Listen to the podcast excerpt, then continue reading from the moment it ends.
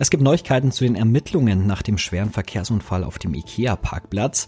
Und außerdem geht es heute um die Zukunftstechnologie Wasserstoff. Mehr dazu hört ihr in dieser Folge. Ich bin Manuel André, wir haben den 26. April. Guten Morgen. Nachrichtenwecker, der News-Podcast der Augsburger Allgemeinen.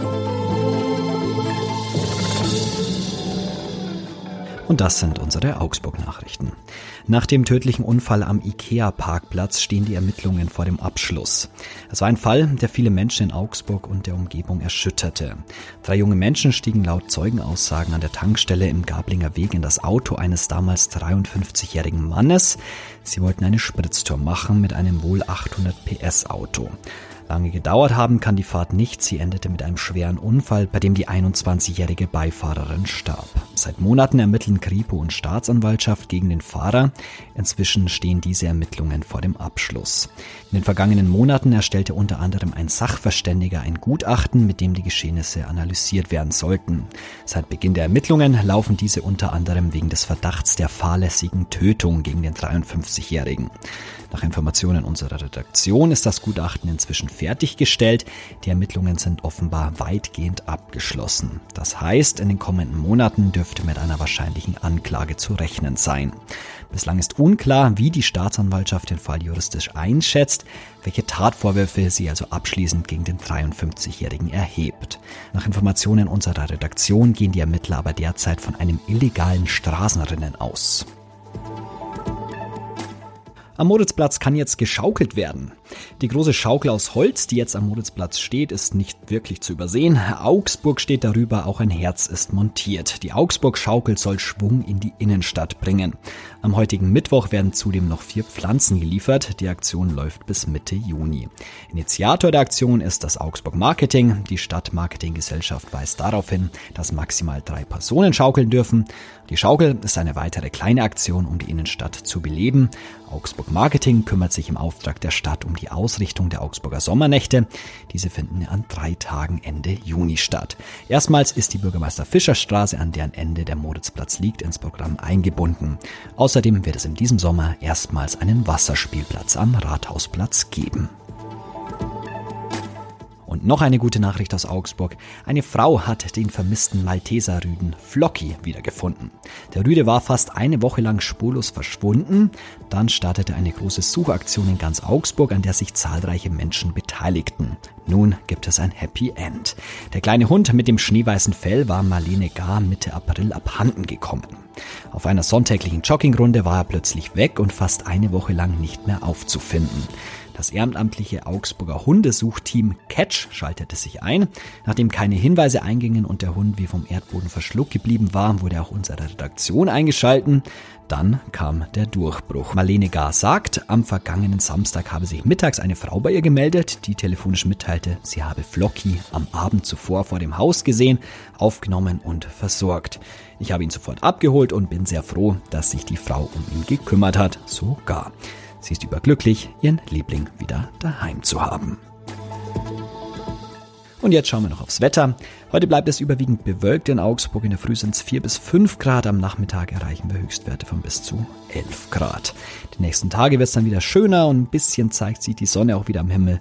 Die Temperaturen liegen zwischen 6 und 14 Grad.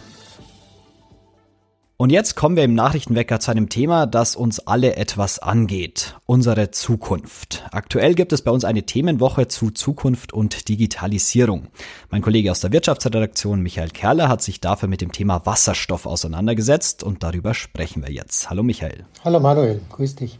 Vielleicht einmal vorneweg, warum ist Wasserstoff denn bei der Energiewende so wichtig? Nun, Wasserstoff ist ein wichtiges Thema, wenn es darum geht, das Land klimaneutral und erneuerbar zu machen. Wir wissen ja, dass wir relativ weit schon sind im Ausbau der Photovoltaik oder der Windkraft. Also fast 50 Prozent der, der Stromproduktion kommen aus erneuerbaren Energien. Aber das Ganze gerät natürlich an Grenzen, wenn es Nacht wird, wenn sich Wolken vor die Sonne schieben an windstillen Tagen, das wissen wir. Und Wasserstoff hat das große Potenzial, die erzeugte Energie eben in die Nacht zu bringen oder auch in den Winter, weil es sich einfach gut speichern lässt. Das ist ein Gas, das sich gut speichern lässt.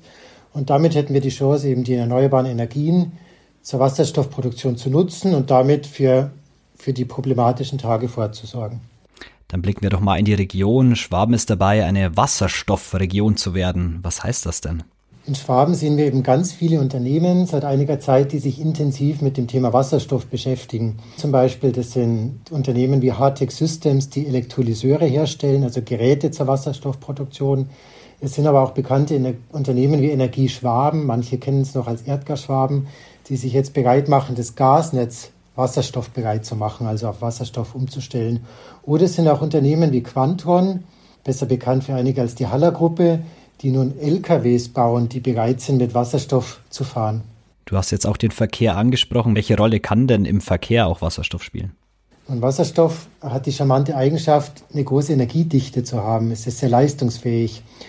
Und natürlich, wenn man an die Mobilität der Zukunft denkt, gäbe es die Möglichkeit, natürlich Autos oder Lastwagen mit Batterien auszustatten. Wir kennen das vom E-Auto, elektrisch zu fahren.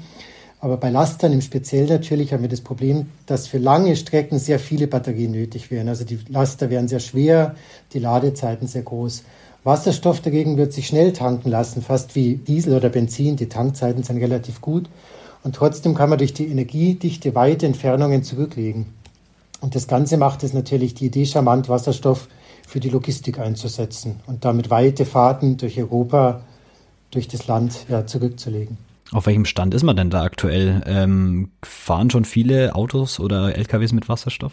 Ja, interessanter Punkt, Manuel. Es sieht so aus, es kommen jetzt die ersten Wasserstofflaster auf den Markt. Also die ersten Unternehmen beginnen, Schwerlaster 44 Tonner herzustellen, die mit Wasserstoff betankt werden können und dann eine Brennstoffzelle haben, die daraus Strom für die, für die Fortbewegung erzeugt. Das heißt, wir sind da noch relativ am Anfang. Gleichzeitig aber sehen wir Bemühungen, dass Wasserstofftankstellen gebaut werden.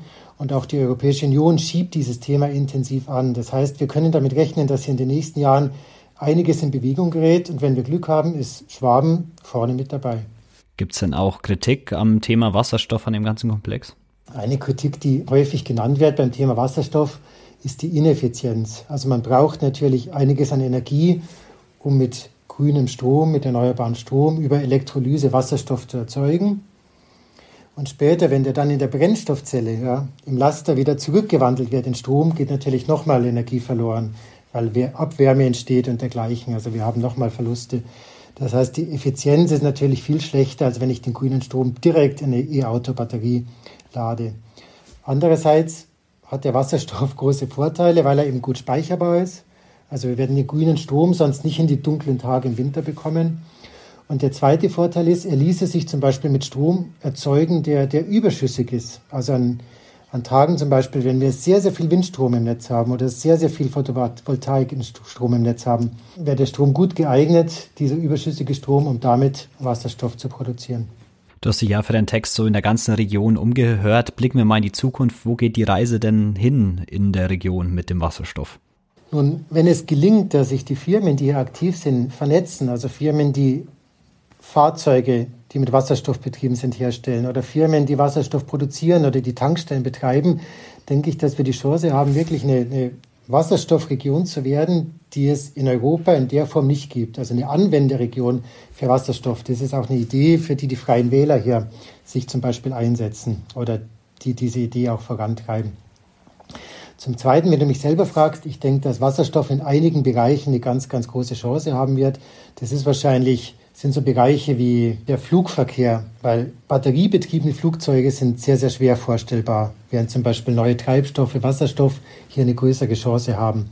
Oder auch eben im, im Schwerlastverkehr, den wir genannt haben, also auf Lkw-Fahrten über lange Distanzen.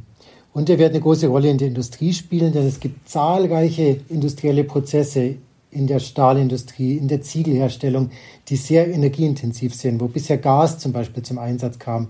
Und wenn wir dieses fossile Erdgas ersetzen wollen, dann bleibt eigentlich nur Wasserstoff noch als Möglichkeit.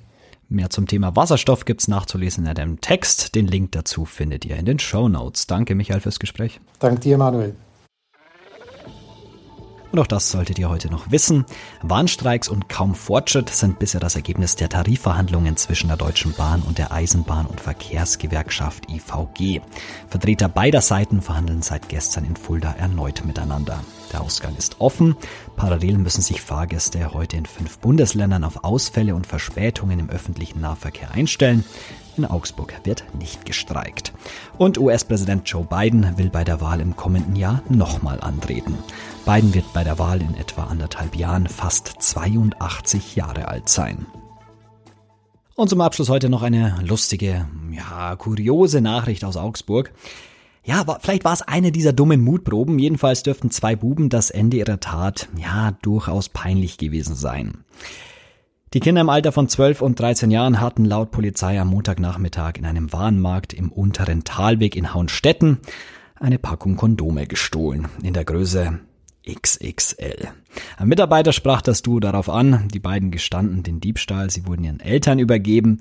Die Polizei bezeichnete die Tat mit einem Augenzwinkern als Diebstahl im großen Stil.